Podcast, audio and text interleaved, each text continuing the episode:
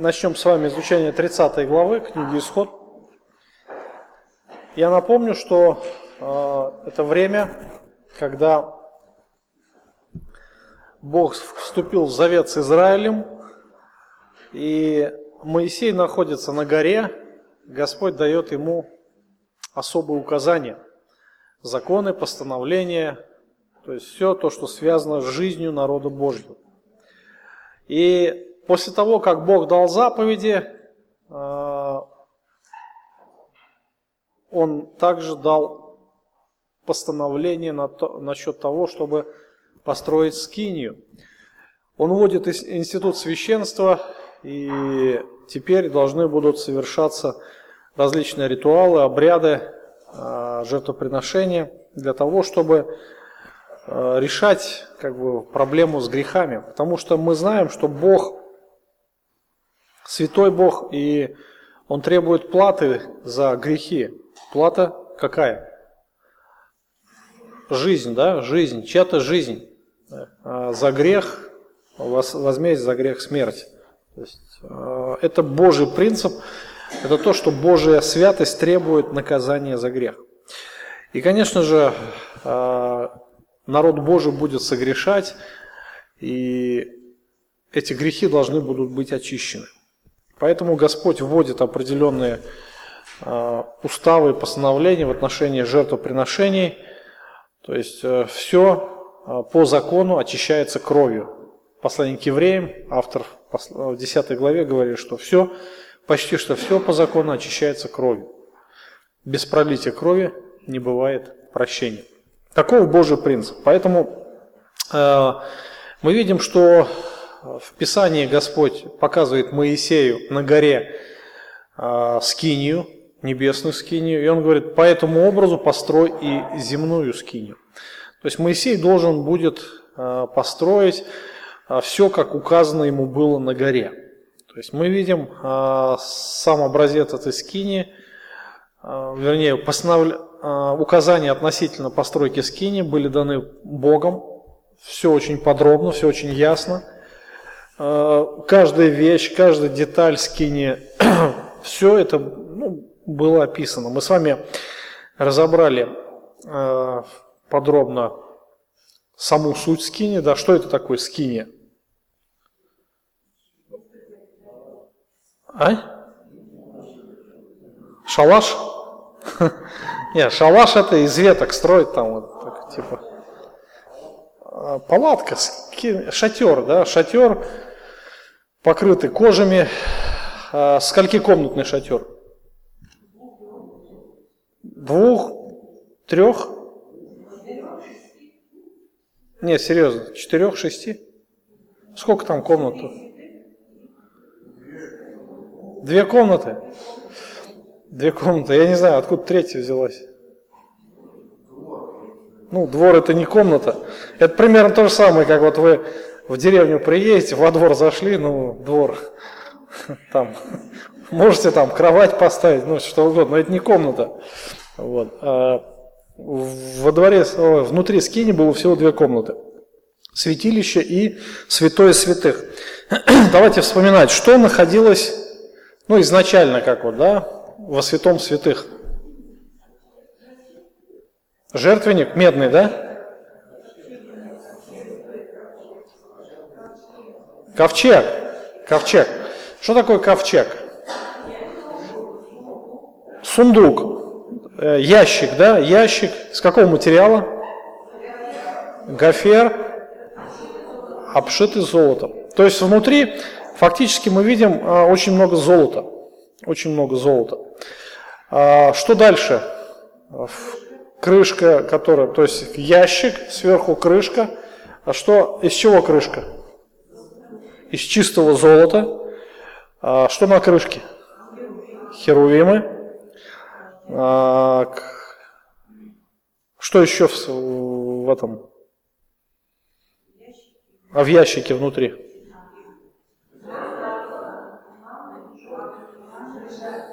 Скрижали раз. Жезл Аарона, последствия, и манна небесная, да? Щеплашка с манной. То есть, ну это в будущем. Это мы забегаем немножко вперед. Вот. А, дальше, дальше. В Святом Святых понятно, да, что, какой материал между Святом, Святом Святых и святилищем? Дерево, кирпич, там, что отделяло комнаты? Завеса, да, завеса. То есть там целая комбинация этих тканей, да? Вот, цветов различных. Так, что в святилище? Э, светильник семилампадный, потом жертвенник, какой? Курение называется, золотой, не медный. Запомните, внутри скини ничего нет медного. Медь только во дворе. Запомните это. Внутри все золотое. Ну и серебряные там эти подставки, это основание. Внутри все золотое. Все золотое. То есть э, внутренность скини, оно символизирует золото. Что оно символизирует? Не святость, славу Божью. Славу Божью. То есть там все наполнено Божьей славой, там живет Господь. И мы помним в книге Откровения город Иерусалим, улицы из чего? Из чистого золота. Да? То есть золото это символизм, несет в себе определенный символизм а, как присутствие Божье, слава Божья. Золото – это благородный металл, дорогой металл, поэтому Бог повелевает все делать из золота. Вот. А, итак, а, внутри скини, внутри скини стоит светильник, жертвенник и стол с хлебами, да? Стол с хлебами. Хлебы должны меняться каждую неделю, то есть 12 хлебов по числу колен а, сынов Израилевых. Вот. Это то, что а, мы видим наполнение. А, выходим во двор. Выходим во двор. Опять же, чем отделяется э, вход в скинию от тоже завеса, да, та же самая завеса. Только чем отличие завеса от святого святых от другой завесы? Ну, хорошо, еще. Ну, там же тоже голубой, пурпуровый, червленого цвета, это все одинаково, да? А основное отличие какое было? А? а нет, не толщина. Длина, ну, может быть, там отличие, но не это основное. Чем завесы отличаются? Ну ладно, до конца служения найдите в Писании, прочитать. Не буду вам говорить специально. Ищите сами. Я вам говорил. Так, теперь во дворе. Во дворе. Выходим во двор. О, молодец. Правильно. Грибкову два за это.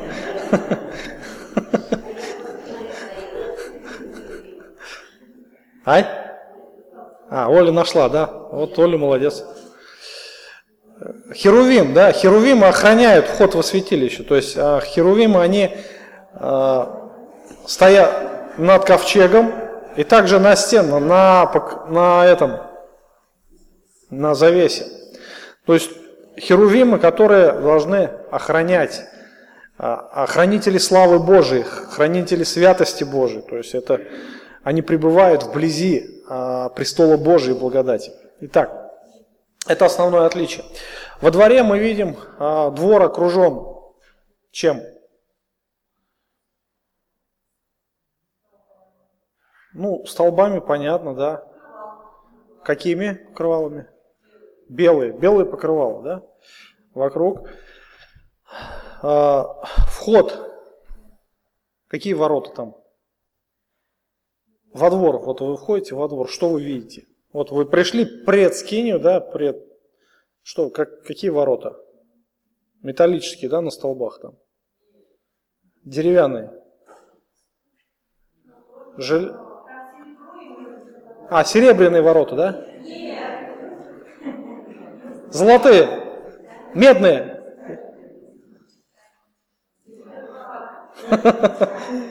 Внимательно надо быть. Эти все вещи элементарны, их надо знать. А, потому что там не так много материала разного, да, просто для себя представьте один раз и запомните. Там были все такие же покрывала. То есть это а, вход такой был, шатер как бы, открываешь, заходишь. И первое, что бросается в глаза, первое, что видно? Первое, медный жертвенник, то есть медный жертвенник. Дальше идет медный умывальник и сама скини. А, про жертвенник мы с вами говорили, а про умывальник будем говорить в следующий раз. Сегодня, наверное, мы уже не успеем, но я не готовился по умывальнику. Вот. В следующий раз начнем с умывальника. Итак, 30 а, глава. 30 глава.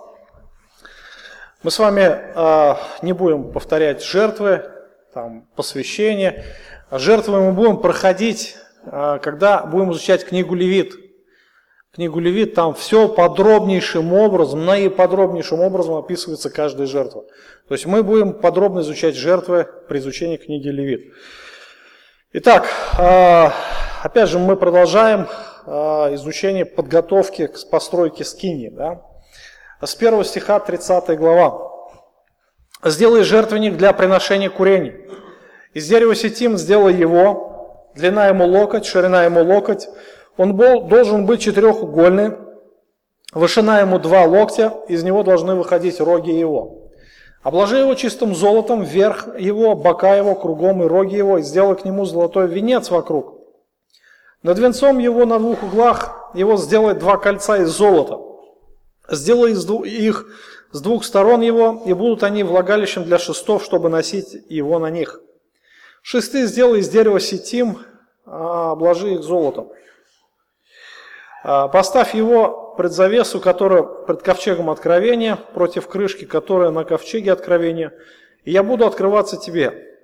На нем Аарон будет курить благовонным курением, каждое утро он приготовляет лампады, будет курить им. Когда Аарон зажигает лампады вечером, он будет курить им. Это всегдашнее курение пред Господом в роды ваши. Не приносите на нем никакого иного курения, ни всесожжения, ни приношения хлебного и возлияния не возливайте на него. И будет совершать Аарон очищение над рогами его однажды в год. Кровь очистительной жертвы за грех, он будет очищать его однажды в год в роды ваши. Это святыня великая у Господа. Это а, святыня великая у Господа.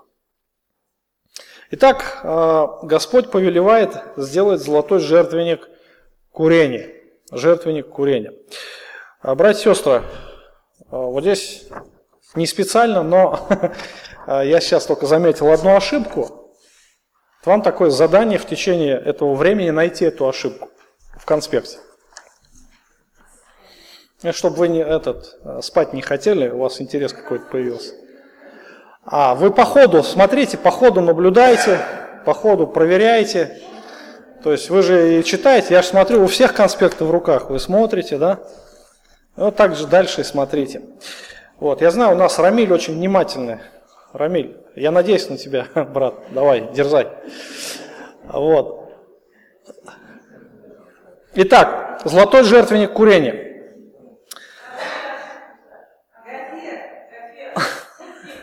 Молодцы, ладно, молодцы. Исправьте у себя.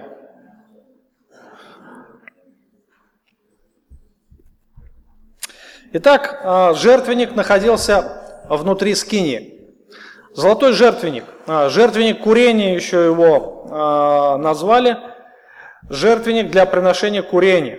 И так как он находился внутри скини, то логично утверждать, предположить, вернее, какого он был материала. Какой материал? Тот же самый, да, то есть если его внутри, значит там должно быть золото, обязательно золото, ну и дерево сетим. То есть акация, которая росла тогда повсеместно в той местности. И, э, конечно же, Бог повелел э, сделать э, этот жертвенник золотым. И размеры сравнительно небольшие. Мы видим один метр на, ой, один локоть на локоть и высота 2 локтя. То есть, другими словами, делите напополам примерно, и получите полметра на полметра, длина, ширина и высота 1 метр. Ну, примерно вот так вот. Такой, такой и такой. То есть небольшого, понятно, представляете, да, такой небольшой такой этот а, ящик, обложенный золотом. Вот, и как у жертвенника, медного жертвенника, у него должны быть сделаны рога. А, так как а, Израиль тогда находился в пустыне, и израильский народ, он постоянно путешествовал, то есть помним, да, облако поднималось, народ поднимался, народ собирался и шли вперед. То есть они путешествовали 40 лет, в течение 40 лет э, странствовали по пустыне, и, конечно же, э, каждая деталь скини, каждая деталь скини, она была приспособлена для переноса переноса на другое место. И, соответственно, мы видим здесь вот э, в этом месте, э, это касается тоже жертвы, жертвенник для приношения курения. Он тоже был сделан, так устроен, что к нему такие приделывались кольца и влагались шесты. Шесты тоже были сделаны из того же самого материала. Итак, а, мы видим дальше. А, Бог повелевает его сделать перед, а, вернее, поставить его перед завесой, которая отделяет святилище от святого святых. И смотрите, что этот, этот жертвенник, он отличался от медного жертвенника. Во-первых, по, по размерам. Во-вторых, он отличался по материалу, да, и в-третьих, по назначению, по назначению. На нем должны будут только совершаться курение и больше ничего, ничего абсолютно, только курение. И Господь сделает здесь на этом упор. Он говорит о том, что а, ничто не должно сжигаться здесь. И также а, курение, курение, а, вот эта благовонная а, смесь, она должна быть определенного состава. Мы в этой же главе, уже в конце главы, Господь дает описание курительной смеси, которая должна сжигаться на этом жертвеннике. И причем интересно, что Бог повелевает, что вот есть определенный состав, и вот этот состав, который будет использоваться в богослужении, его нельзя использовать тоже ни при каких целях, ни в каких а, других а, ритуалах. Нельзя его будет использовать только в скине и только вот именно для совершения богослужения. Господь будет взыскивать. Поэтому народ должен был относиться к этому серьезно.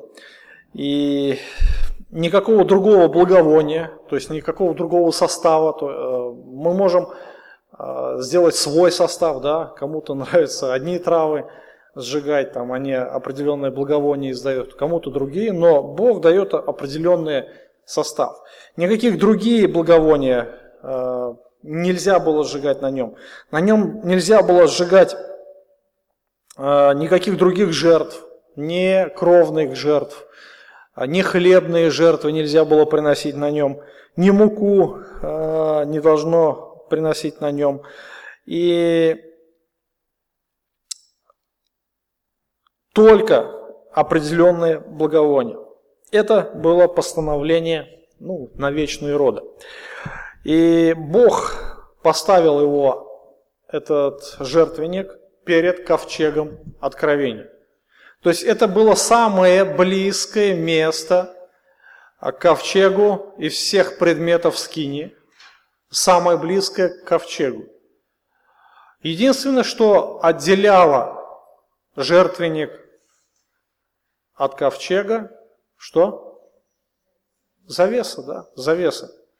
То есть это буквально, представьте себе, вот стоит ящик, здесь вплотную завеса, и тут же стоит жертвенник. То есть между ними было очень небольшое расстояние. И если смотреть устройство жертвенника, то к нему не прилагалась никакая решетка, куда бы падал пепел. То есть на нем ну, логично было бы утверждать, что должен сжигаться какой-то огонь, да, и на огонь уже должны э, посыпаться травы различные, вот эти благовония. Но там нет никаких ни решеток для пепла, никаких приспособлений для разведения огня. И это вполне логично. Почему? Потому что на нем огонь не, разво, не разводили. При сжигании курительного состава, будьте внимательны, в конспектах это есть у вас, можете прочитать. А, приносили золотое кадило с углями, помещали его над жертвенником, и в этом кадиле сжигали курение, и с ним убирали все угли, так что ни угли, ни пепел на жертвенник не падали. Понятно, да? Поняли, нет? Кадило. Ну, сейчас как бы в православии тоже ходят там, там кадило, да, но это другое было. Они вроде бы оттуда взяли, но а, именно в храме Бог повелел использовать. Мы в следующий раз об этом будем говорить. То есть было определенное кадило, куда нужно было всыпать углей. И вот это, вот это кадило как раз ставилось на жертвенник на золотой, и на него уже посыпалось, посыпались благовония. То есть и выделялись различные ароматы. И потом уже это же кадило выносили, а на жертвенник всегда оставался чистым. Ну, возможно, здесь еще также в целях пожаробезопасности а, это Господь усмотрел, да, подобный ритуал, вот именно чтобы таким образом а, проводился. Вот. И посмотрите дальше. Господь дает повеление, что вот эти ароматы, благоводные ароматы, 7-8 стих, а, должно, должны сжигаться и утром, и вечером. То есть, а, когда Аарон приготовляет лампады для того, чтобы сжигать утром, и когда зажигать лампады вечером. То есть он должен всегда возносить курение. То есть фактически а, курительные смеси вот эти, они возносились в скине постоянно. То есть постоянный должен был, скине должна была наполнена быть благоуханным запахом. То есть это все должно быть наполнено таким, знаете, дымом, таким ароматным дымом. Это было определенное а, устав да, и постановление Господа и, конечно же, э, это опять же несет в себе определенный некий символизм. То есть э, есть определенные причины, почему ну, нужно было сжигать эти ароматы. То есть первое, наверное, это, скорее всего, ну, гигиену трудно назвать, да? Вот чтобы сбить запах мы уже говорили с вами о том, что жертвенник э, на улице, который стоял медный, на нем всегда сжигали мясо, да, жертв. И вот этот смрад, смрад, он стоял и день, и ночь. То есть вот этот э, запах сжженного мяса, он распространялся везде. Я не знаю, вот я вам рассказывал уже, да, как сгоревшее мясо может, ну, дым от сгоревшего мяса может пропитываться в стены, и как его тяжело выветрить потом. То есть нужно какое-то такое длительное время. Вот. А, ну, представьте себе, что творилось в Скине. А, вот этот запах, он был всегда. Всегда. Но вот это благовоние, оно как бы компенсировало вот этот неприятный вонь, исходящая от этого дыма, смрада, от этой копоти. А, вот этот дым, он все пропитывал. Вот на самом деле все это в округе а, было пропитано, одежда священников всегда была пропитана этим горелым мясом. Ну и плюс кожи. Кожа, кстати, к сведению, как и любая другая одежда, она очень хорошо впитывает запах. Мы когда тоже в тюрьму ходили, я не знаю, братья, так, Виктор здесь, да? А, ведь а, когда в тюрьму приходишь, сейчас там этот запах стоит, нет? Смрад, который был в 90-х годах. А, в другое место. Мы ходили а, там помещение ПКТ, помещение камерного типа, вот в тюрьму заходишь, вот представь себе, заключенный сидит 10 лет в помещении. Они, у них там и туалет, и стол, и они там курят, а курят фактически все. А куда дыму-то деваться? И дым впитывается в стены, в каменные стены, и потом оттуда идет такое зловоние, знаете, он не дымом отдает, а таким даже трудно объяснить. И вот этот запах постоянный. То есть тюрьма пропитана запахом.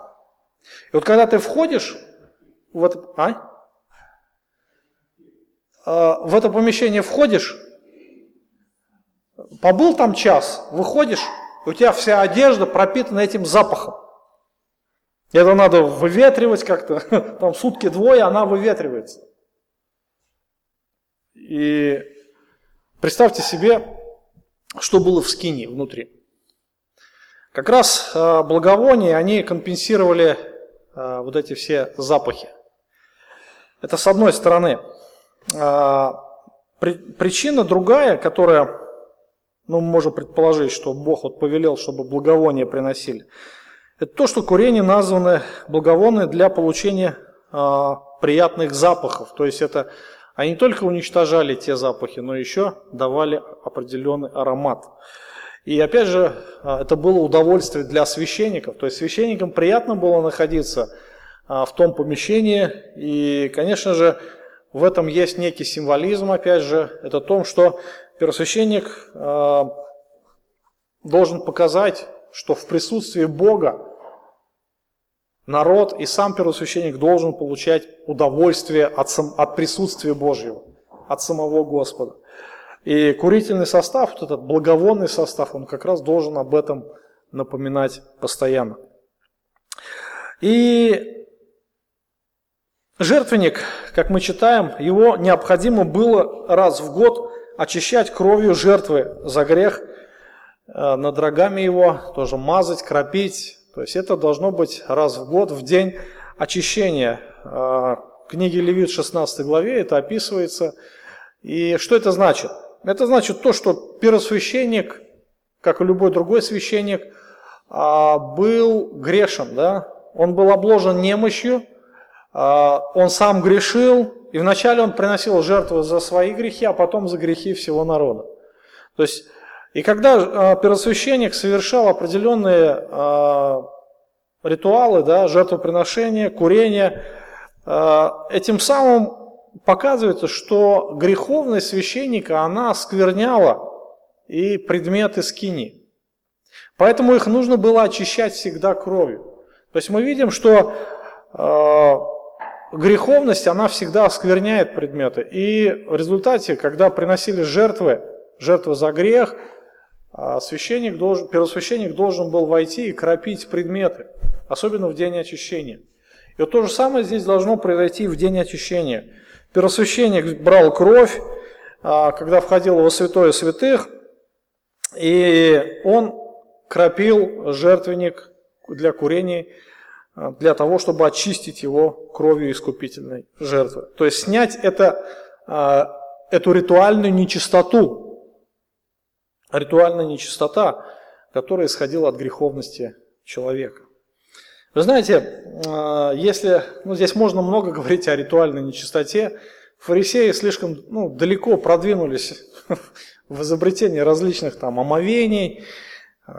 Помните, в Евангелии от Матфея там была ситуация, когда фарисеи совершали омовение, они там наливали чуть-чуть скорлупу, потом лили сверху, чтобы вода протекала, вот это вот стекала она по рукам, вот. И после этого только фарисеи могли садиться кушать. А Христос пришел прямым ходом, сел за стол, и всех это шокировало. Как так вообще? Вот. Но Господь-то был безгрешен, ему не нужно было ритуально очищаться. Он сам очищал всех, да, он является источником очищения. Вот. Но, а, опять же, когда мы говорим о греховности человека, то есть почему нужно было ритуальное очищение, там не физическое было. Это опять же смысл влияния а, греха как закваски. Это духовный смысл, это опять же символизм который раскрывает нам вот эти духовные тайны, духовные истины. То же самое касалось и очищения прокаженных, то есть нельзя было прокаженному подходить, трогать его, очищение, а, касаться нельзя было мертвого тела, касаться еще было нельзя, ну, многих тогда вещей по Ветхому Завету. Ты ритуально был нечист. И кровью а, жертв эти нечистоты, они снимались. Итак, жертвенник курень. Понятно, да? Где он устанавливается? А? Перед завесой, внутри скини, во святилище, да? Перед завесой, а перед а, ковчегом откровений. И на этом а, жертвеннике необходимо было сжигать благовоние. Необходимо было сжигать благовоние. То есть благовоние нужно было сжигать. Когда? и утром, и вечером. То есть должно быть постоянное действие, можно сказать. И если а, понаблюдать опять же за ритуалами, то а, по традиции можно сделать некий символизм, который опять же указывает на Христа. То, что а, жертвенник, сам жертвенник, он является как бы инструментом для поклонения Богу. Во дворе мы видим медный жертвенник, на котором приносятся жертвы а внутри скини мы видим золотой жертвенник. То есть, опять же, мы можем провести некий символизм. То есть, э, Иисус Христос является как бы, вернее, жертвенник э, указывает на Христа, э, на Его земное служение Его небесное служение. Земное служение, то, что Иисус совершил жертву, да, принес себя в жертву для очищения грехов наших. То есть это как бы служит медный жертвенник. Золотой уже находится где? Внутри скини. И этому есть обоснование, братья и сестры. А, мы читаем о том, что фимиам, который приносится, имеет а, какое прямое предназначение как символ? Ай? Фимиам, не елей. Ай? А вам а, ссылку Перелесните на ту страницу. Когда я взял книгу, тогда четыре животных, 24 старца пали пред Агнцем, имея каждый гусли, золотые чаши, полные фимиама, которые суть молитвы святых. То есть фактически то, что э, золотой жертвенник, э, золотой жертвенник это Иисус Христос, да, как первосвященник ходатайствующий постоянно, то есть приносящий молитвы. И то, что уголь вносит, да, из, то есть сам фимиам, который в кадильнице, вот эти золотые чаши, как написано, это есть молитвы святых. Это опять же то, что а, указывается, что нам должно молиться, да, ходатайствовать за святых. И утром, и вечером, то есть это делать постоянно, вот этот сам фимиам, приносить это перед Богом. И Христос является как раз первосвященником, ходатаем там в небесной скине.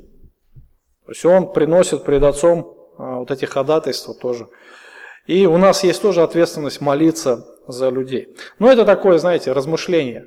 То есть оно указывается, вот фимиам это молитва святых. Оно указывается а, как бы показывает прямую взаимосвязь, да, а, вот этих символов. Если бы этого не было в Писании, можно было как бы это проигнорировать. Итак, а, золотой жертвенник. То есть он стоит прямо перед ковчегом, да, перед ковчегом. И что разделяет, вот какое отличие небесной скинии и земной? Разница. То, что на земле золотой жертвенник отделял от ковчега завеса, да? На небесах этой завесы нет. Эта завеса – это плоть Христа. И эта завеса разорвалась при его смерти. И сам ковчег символизирует присутствие Божие.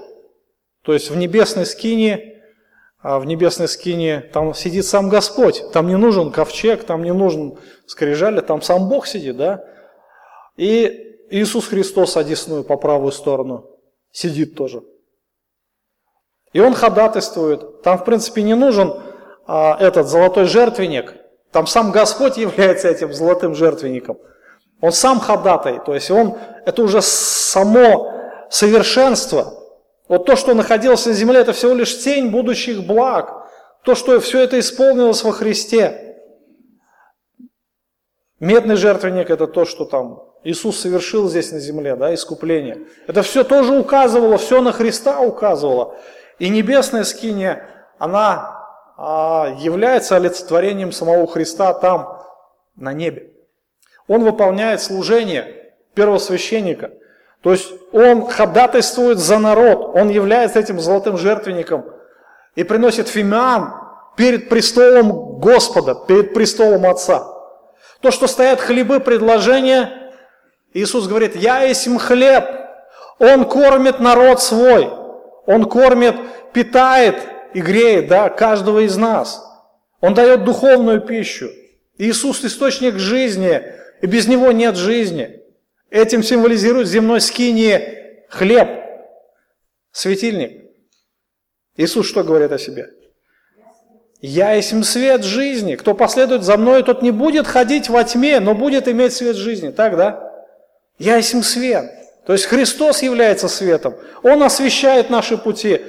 Он дает нам истинное познание жизни, истину свою. Понимаете, вот она. То есть, когда мы говорим о небесном святилище и о земном, есть различия именно в символах.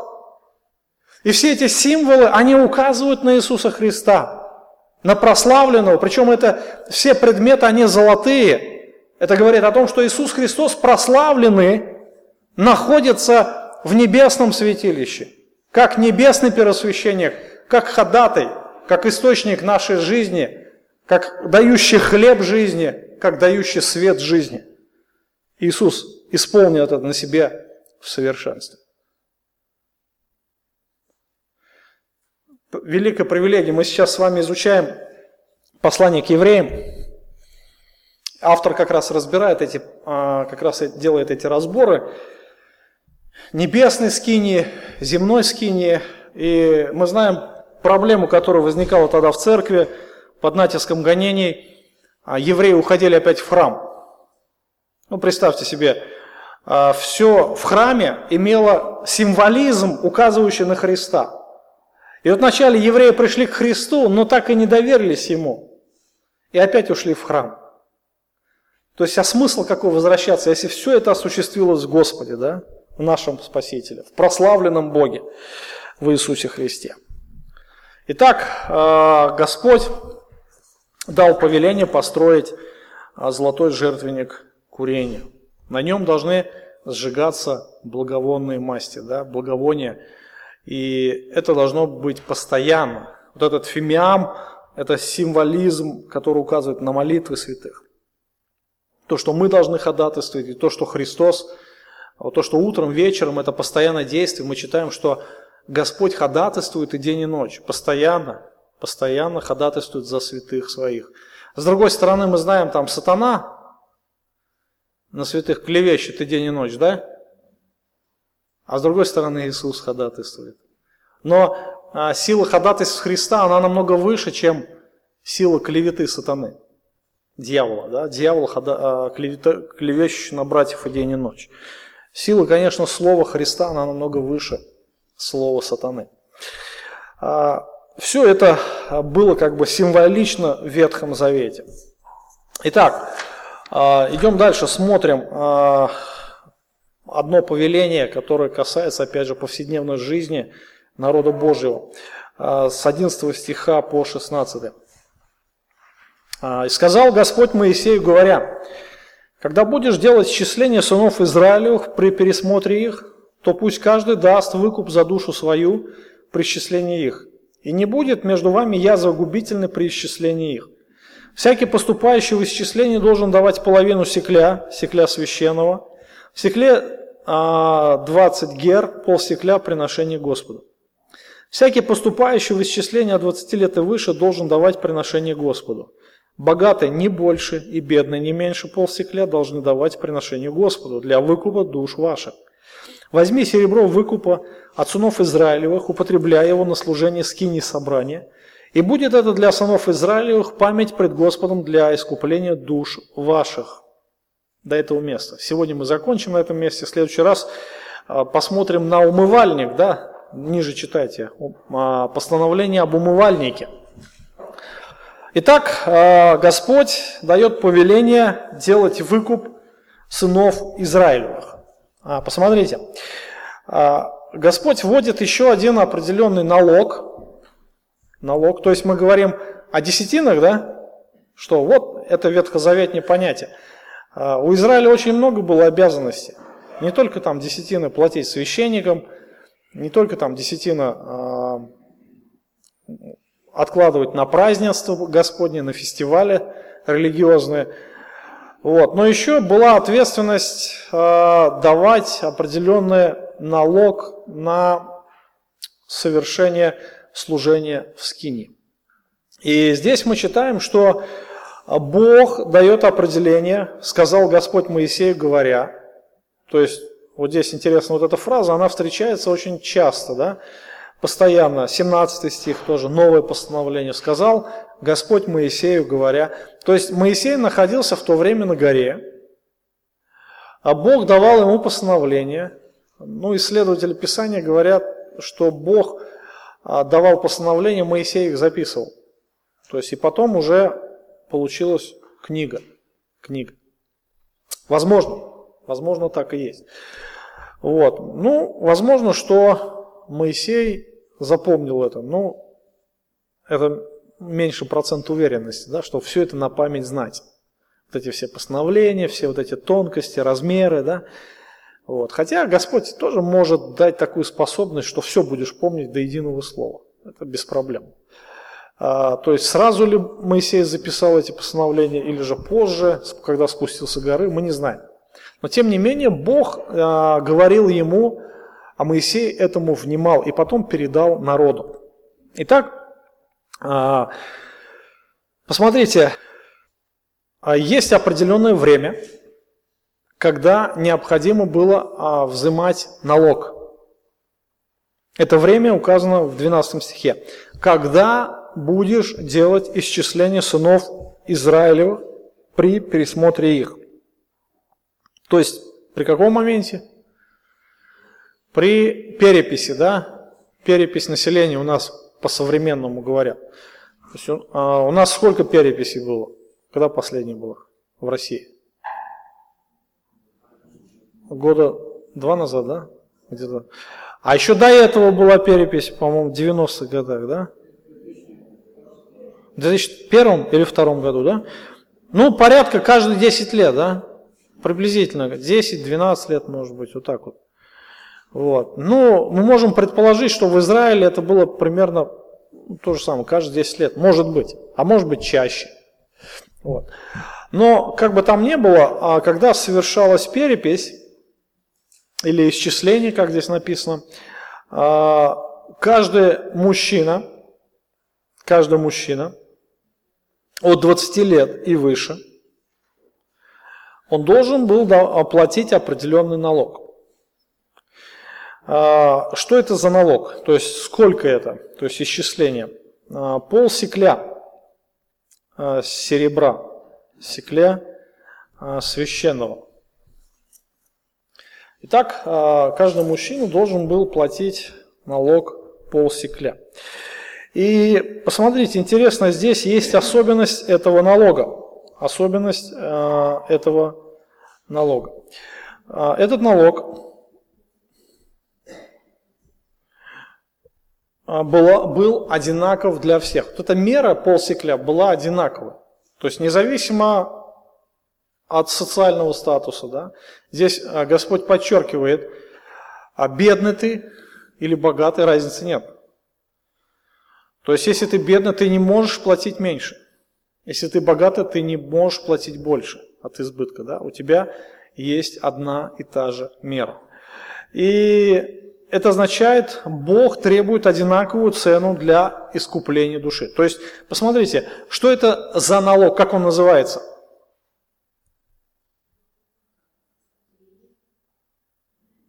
Выкуп за душу свою.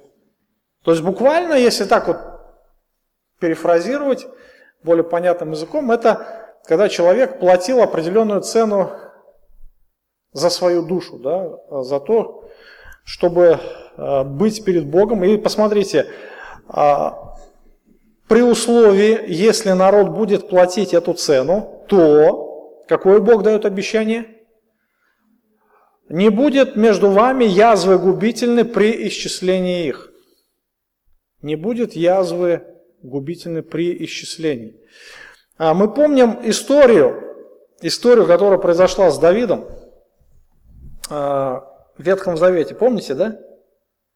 Когда он повелел своему военачальнику Иаву сделать исчисление сынов Израилевых. И вот этот поступок, он а, оказался греховным перед Богом. Помните, да? Вот. А в чем была проблема этого греха, да, перед Богом?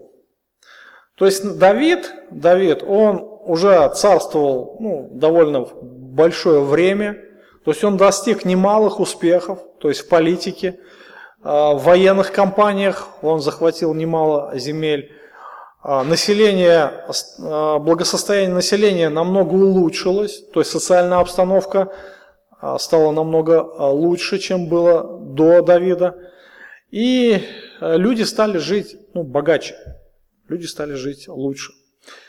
И вы знаете, Давид а, смотрел на все это, наблюдал со стороны, и его сердце надмилось.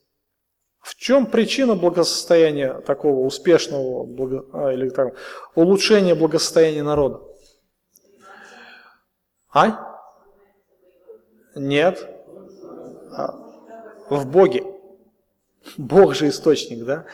Давид был просто послушен Богу, а Бог его благословлял, и вместе с ним весь народ. Но вот здесь сердце Давида, оно немножко надмилось. Ну, это же я причин, ну как бы Бог где-то там, а причина-то я. Ну-ка, Иав, иди сделай для моего удовольствия. И вот здесь вот Господь говорит, ну хорошо, если ты у нас первопричина всего, Тогда посмотрим. И, конечно, Давид понял, понял свою ошибку, и Бог назначил ему наказание, да? Помним, какое Давид выбрал наказание? Язву губительный, да. То есть это была одна из причин. Но вот здесь мы читаем, а, что при исчислении не будет язвы губительной. С чем она вот это связана могла быть язва, мы не знаем. Вот. Но тем не менее, а, это есть в Священном Писании. Это была практика народа Божьего. И причем всякие поступающие вычисления должен давать полсекля. То есть от 20 лет и выше мужчины должен давать приношение Господу. А, налог, как написано, выкуп за душу, чтобы не было язвы губительной. То есть а, люди должны были понимать, что они получают жизнь от Господа, э, и все они имеют от Него. Они платят как вот этот полстекля, как дань уважения Господу своей жизни и уменьшают те язвы, которые, может быть, заслуживают их грехи. Ну, может быть, вот так растолковать. И а, все вот это собранное золото шло в скинию для служения. То есть вот это золото, оно никуда не отдавалось, оно шло сугубо только для служения, для развития служения скинии. И позже вот эта практика, она легла в основание а, уплата налога на храм. Ну, храмовый налог, помните, да? А, к Христу подошли а, сборщики налогов на храм и говорят, а, учитель будет ваш платить? Ну, там у Петра спрашивают, да? Учитель будет ваш платить налог на храм? Что Петр? Пошел к Иисусу. Что, говорит, делать? Иисус спрашивает, кто платит э, налоги? Э, рабы там или сыны чертога, да, там, царские сыны? Конечно, рабы. Он говорит, ну, принципе, мы освобождены, по идее это, да, но чтобы их, говорит, не скушать, иди отдай. А что для этого сделать? Закинь удочку и потом вытащи рыбу, разрежь, и там ты найдешь статир. Помним, да, всю эту историю. Вот. А, это была практика введена уже после пленения, после, после пленения. Неемия, 10 глава, здесь у вас есть текст в конспектах. А, поставили они себе в закон давать от себя по трети секля в год на потребности для дома Бога нашего, на хлебы предложения, на всегдашнее хлебное предложение, приношение и на всегдашнее всесожжение, на субботы, на новомесячи, на праздники, на священные вещи, на жертвы за грех для очищения Израиля, на все совершаемое в доме Бога нашего. То есть вот здесь очень ясно показано, да, куда шли эти деньги. То есть, посмотрите, а, по идее, по идее, вот, э, ну, это было справедливо, справедливо. А вы приходите в скинию собрания, да, человек, когда приходит, он приносит только свои жертвы. Ну, за себя принести, за свои грехи и так далее. Вот. Но мы видим, что там Бог дает постановление, чтобы, ну, например, принести их, а, ну, зажечь светильники в скинии, да, или принести те же курения, а, или принести в день очищения жертву за грех. Это же жертва за грехи всего народа, так ведь, да? Но если за народ, то где взять эту, эту жертву? Того же быка привести. Где взять этих курений, где взять а, различные вот эти сосуды. Потом, одежду священникам. Не первого священника, а священникам. Вначале ее брызгают кровью, потом они начинают резать, там, сжигать все это хозяйство, да? Одежду где взять? Ну народ-то ее с собой-то не приносил, так ведь, да? Такой же не было обязанности. Так, ты должен принести а, одну рубаху священнику, ты должен принести еще одну рубаху, ты должен там, такого же не было, да? То есть э, должен был некий фонд быть. И это было справедливо. И Господь как раз а, дает повеление, чтобы Израиль, а, каждый мужчина приносил вот эти полсекля, фонд скинии, так сказать. Да? И вот уже на эти вещи уже покупались животные жертвенные, мука, фимиам, вино, елей, масло для светильников, соль, одежда для священников. То есть многие вещи, многие вещи они были как раз а, покупаемы из этого фонда. И это было нормально, это то, что народ должен был заботиться о своей скине, а, он должен был жертвовать на поддержание скини. И а, народ должен понимать была ответственность о том, что а, Бог живет среди народа, это привилегия. Но за эту привилегию приходится платить, да? Платить. Очень важно здесь понять следующее, что деньги, они не являются как бы а, самой сутью искупления души. Нет, не являются. Они могут служить а, прообразом, а, они могут быть употребляемы в честь того, кто совершил их искупление, но сам, сами деньги не являются. То есть они могут быть только быть напоминанием или прообразом будущих благ, опять же, которые указывают на Христа. Заметьте, ситуация такая. А, Бог повелевает полсекля, одна цена для каждого человека от 20 лет и выше. Богатый ты, не приносишь больше. Медный ты, не приносишь меньше. То есть фактически о чем это говорит? А это говорит о единой цене. Единая цена. И заметьте, как это названо? Выкуп за душу. То есть душа – это жизнь. Выкуп за мою жизнь. Пол стекля. Это тоже прообраз. За деньги нельзя будет выкупить душу. Но это прямой прообраз, опять же, на Спасителя нашего, который заплатил цену за нашу душу. Какую? жизнь. Серебро, заметьте, в Ветхом Завете всегда будет служить символом искупления. Всегда символ искупления. А, это тоже символизм ветхозаветний. И заметьте, что Иисус заплатил одну цену для богатых, бедных, мужчин, женщин, независимо от пола, независимо от национальности, цвета кожи, независимо от социального статуса, богатый, бедный, спасение есть только одно. Какое? Вы как спасены? У каждого есть своя цена, да, спасения? Нет. Есть только одна плата. Жертва Иисуса Христа. Все. Бог требует единой платы. И если вы верите в другим какие-то методы искупления, другие, как бы, другую цену можете принести перед Богом, то вы не получите спасения. Та цена, которую определил именно Бог, а жизнь Сына Божьего. Жизнь Сына Божьего. И эта плата, она достаточно для каждого. И она действенна в жизни каждого. Если вы приходите с какими-то другими путями, то Бог не примет эту плату. Ни в коем образом. То есть это символизм. Символизм, указывающий на Христа. Итак, а, Бог дал повеление приносить Израилю а, выкуп за души свои, а, пол стекля серебра. И заметьте еще такую вещь, что вот эта плата, она шла на потребности скини, на служение.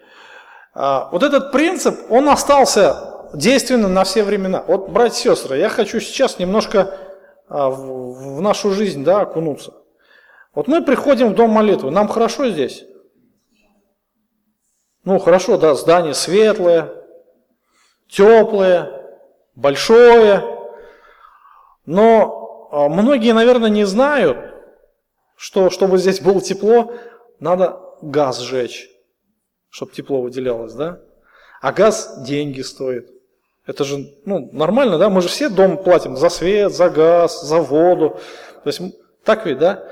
А, еда тоже, еда тоже, она на улице не валяется, ее надо тоже покупать, чтобы здесь кушать.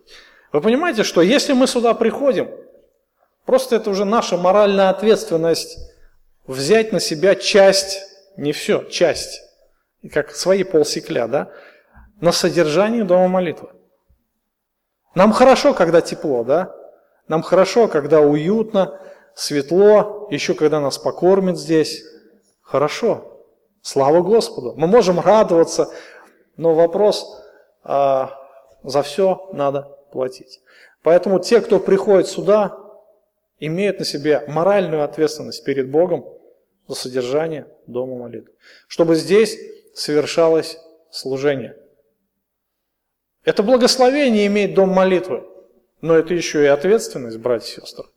И поэтому, а, хотим или не хотим, нам придется, приходится нести на себе это бремя. Понимаете, да? А, почему я это говорю? Почему я это говорю? Потому что э, в этом есть, наверное, необходимость напоминать необходимость напоминать. Потому что у нас есть некоторые, я не знаю кто, но я знаю, что они есть. Иждивенцы. Вы знаете, ну это неправильно перед Господом. Это несправедливо. Почему? Потому что одни платят, а другие не платят. Одни, и, а благом пользуемся мы все, так ведь, да? Это несправедливо. Почему а, сегодня я хочу сказать об этом? Вчера мы были на Братском, на Пресвитерском Уфе. Я не знаю, у нас какая сейчас статистика, Андрей? Андрей нету, да? А, например, Уфимская церковь. Уфимская церковь. У них членов в два раза меньше, чем наш. Даже больше, чем в два раза меньше. Но у них пожертвование почти в два раза больше, чем у наших. Как-то я делал а, анализ наших пожертвований, анализ а, средняя зарплата члена церкви, включая и студентов, и школьников, ну, средняя, я говорю, на всех, средняя арифметическая, 5000 рублей. То есть, если мы берем из расчета того, что каждый платит десятину. Понимаете, да? Каждый платит десятину. А, То есть, другими словами, каждый из нас получает 5000 рублей. Из этого выделяет 10% 500 рублей, да? Из этого складывается общая сумма проживания нашей церкви. Отсюда идут уже поддержка служителей, содержание дома молитвы, другие программы. Но у меня возникает другой вопрос, а кто из нас сегодня получает 5000 рублей? Ну хорошо, школьников откинем, да? Студентов откинем. А кто получает 5000? Значит, получается, что одни платят, а другие не платят. Я знаю, что, ну, кого я знаю, многих людей, которые платят и не одну, и не две тысячи в месяц. Ну, в э, пожертвование. Но это значит, то есть они покрывают кого-то, они платят за кого-то. Получается, что у нас есть иждивенцы. Но это некрасиво, это нехорошо. Это перед Господом не угодно. Поэтому ну, я не хочу там никого тыкать, потому что о пожертвовании мы говорим, это дело каждого. Я призываю, как бы постараюсь давить сейчас на совесть, да, совесть каждого из нас, на ответственность, что мы перед Богом ответственны. То есть, если мы а, ходим в церковь, значит, на нас есть определенная ответственность. Даже там, тогда, в Ветхом Завете, Господь вообще, если вы народ Божий, да, на вас есть ответственность. А в Израиле там была ответственность десятин несколько давай, да, Э, откладывать налог на храм, там, на скинию, потом царя они избрали, царя избрали, еще на царя 10%, лучшие земли, лучших животных, лучшие, все лучше, лучше, лучше туда, на царя, знаете. И это тоже, они взяли на себя эту ответственность. Мы хотим, чтобы у нас был царь. А помните, Самуил им говорит, ну, ребята, вы поймите, что это по карману вашему вдарит очень сильно – а нам плевать, мы хотим, чтобы у нас был царь. Ну хорошо, вот вам условия избрания царя. Они говорят, хорошо, мы согласны. Ну все, согласны, хорошо, молодцы. То есть ответственность. Они платили очень много налогов. И понятно, мы говорим о том, что сегодня жизнь тяжелая. Жизнь, может быть, э, в кризисе, да, сегодня государство в кризисе находится. Но помните, что мы живем по духовным законам, которые а, не действуют в этом мире, но действуют в жизни христиан. Есть очень четкий принцип. Посев жатву. Сеющие мало будет пожинать скудо, да? Сеющий щедро будет пожинать щедро. Это как картошка. Ну, выйдите вы в поле, посадите на 100 соток одно ведро картошки и надеетесь получить 2 тонны. Ну, если вы так поступите, на вас посмотрят со стороны и скажут, больной человек. Кто же ведро, с ведра может получить 2 тонны? Так посадить надо нормально, посеять, так ведь, да? То есть это же закон. И я знаю, что финансовые проблемы, финансовые проблемы, а, они в основном бывают у жадных людей. И если у братьев и сестер есть эти проблемы, значит, я 100, почти 100% уверен, что у них проблемы с пожертвованиями. Почему? А потому что Бог верен. Бог верен своим словам. И еще, а, отвлекаясь немножко от темы, уйдя от темы, ну, это как бы, я вижу этот принцип в Писании, я хочу, чтобы вы видели его тоже, да? Вы видите этот принцип, да? Почему Бог назначил этот налог? Ну, это ответственность. Ответственность за содержание скини. Позже, то есть они вот эти э, пожертвования были раз, ну пускай в 10 лет, да, при исчислении. А когда они пришли с плена, они согласились раз в год. Ну, правда, налог чуть-чуть уменьшили, но каждый год платить а третью часть стекля серебра с каждого. Вот, а, опять же, для чего? Чтобы совершалось служение. Мы еще будем объявлять об этом. Но хотелось бы э, обрадовать, может быть, вас, чтобы вы могли э, с радостью вкушать благословение Божие, что ли. Мы хотим в мае, где-то, может быть, в июне, уже запускать репцентр, или Дом милосердия, как мы его называем. Вот. Но, э, во-первых, э, мы должны помнить о том, что это и наше служение. Мы взяли на себя ответственность пять церквей а, за постройку и поддержку этого служения. Вот. Такой будет призыв. У многих из нас, из нас, я и себя имею в виду, у нас есть участки. У кого есть участки, руку поднимите. Сажают в садах, огородах. А такой призыв посадить на одну, может быть, на две грядки побольше, на ведро картошки побольше, не для себя, для центра.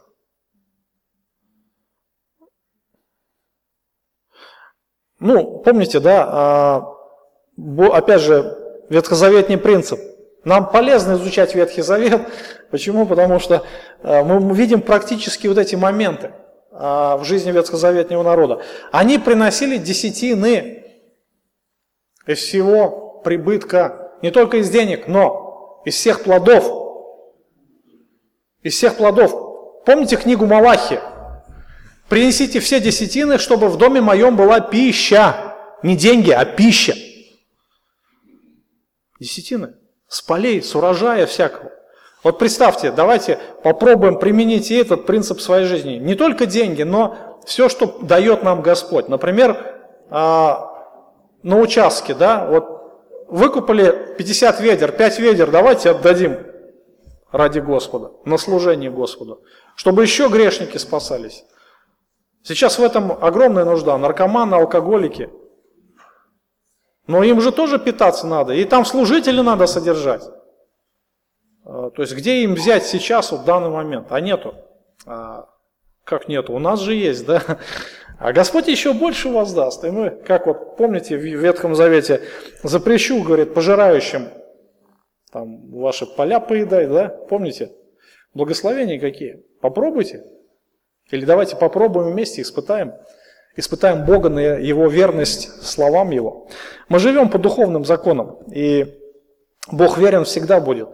Даже в любой кризис помните о, о том, что мы независимы от государства, мы независимы от кризиса или от благосостояния страны. Мы зависимы от Господа. И всегда Бог будет верен а, своим словам. Мы не умрем с голода, мы не замерзнем от холода, Господь все восполнит. Но если мы неверны, ну, будем пожинать свою неверность. Сеющий скудно будет пожинать скудно, да? Таков принцип, это закон Божий. Хотим мы этого или не хотим. Вот. А, я думаю, что а, не только, например, вот то, что мы приходим в дом молитвы, мы служим здесь Господу. Мы служим Ему всей жизнью своей, так ведь, да? А все наши сферы жизни, они находятся под зависимостью от Господа. И то же самое мы говорим о материальной сфере. И в этом есть благосостояние. Я, братья и сестры, говорю, что если мы каждый принесем десятины, свои десятины, то у нас пожертвование в 3, в 4, а то и в 5 раз увеличится. Я вам серьезно говорю. И в этом, об этом знаете, что свидетельствует? Об этом свидетельствует, что мы не на таком высоком духовном уровне находимся. То есть, когда человек, у человека правильное отношение с Богом, у него и пожертвования правильные будут. А если у него проблемы, значит и проблемы и там будут. Мы не говорим, а мы не выламываем руки, да, вот когда на утренних служениях, мы же говорим, что не старайтесь удивлять Бога. Помните о том, что а материальные пожертвования, они могут стать не только благословением, но и проклятием. Хочется и об этом напомнить. А мы видим в Писании, что примеры Анания и Сапфира. Что для них послужило материальное пожертвование? Чем? Благословением? Нет. Наказанием, судом. Они лишились жизни. Я не говорю, что они пошли в ад. Нет. Но Господь лишил их жизни. И Вроде бы служение было, да, служение, они пожертвовали Богу, они продали имение. И причем это немалые деньги были. Но неправильная мотивация в сердце. А Бог смотрит на сердце. И Бог оценил их жертву. И она оказалась не благословением, а проклятием. Вот в чем беда. Поэтому, а, если мы говорим о жертвоприношениях наших, да, о пожертвованиях, то они будут напрямую зависеть от наших отношений с Богом. А то, что происходит у нас в церкви, это как раз свидетельствует о низких или маленьких отношениях, да, или как это лучше назвать. Вот такие вот переживания, братья и сестры. Какие будут у вас вопросы?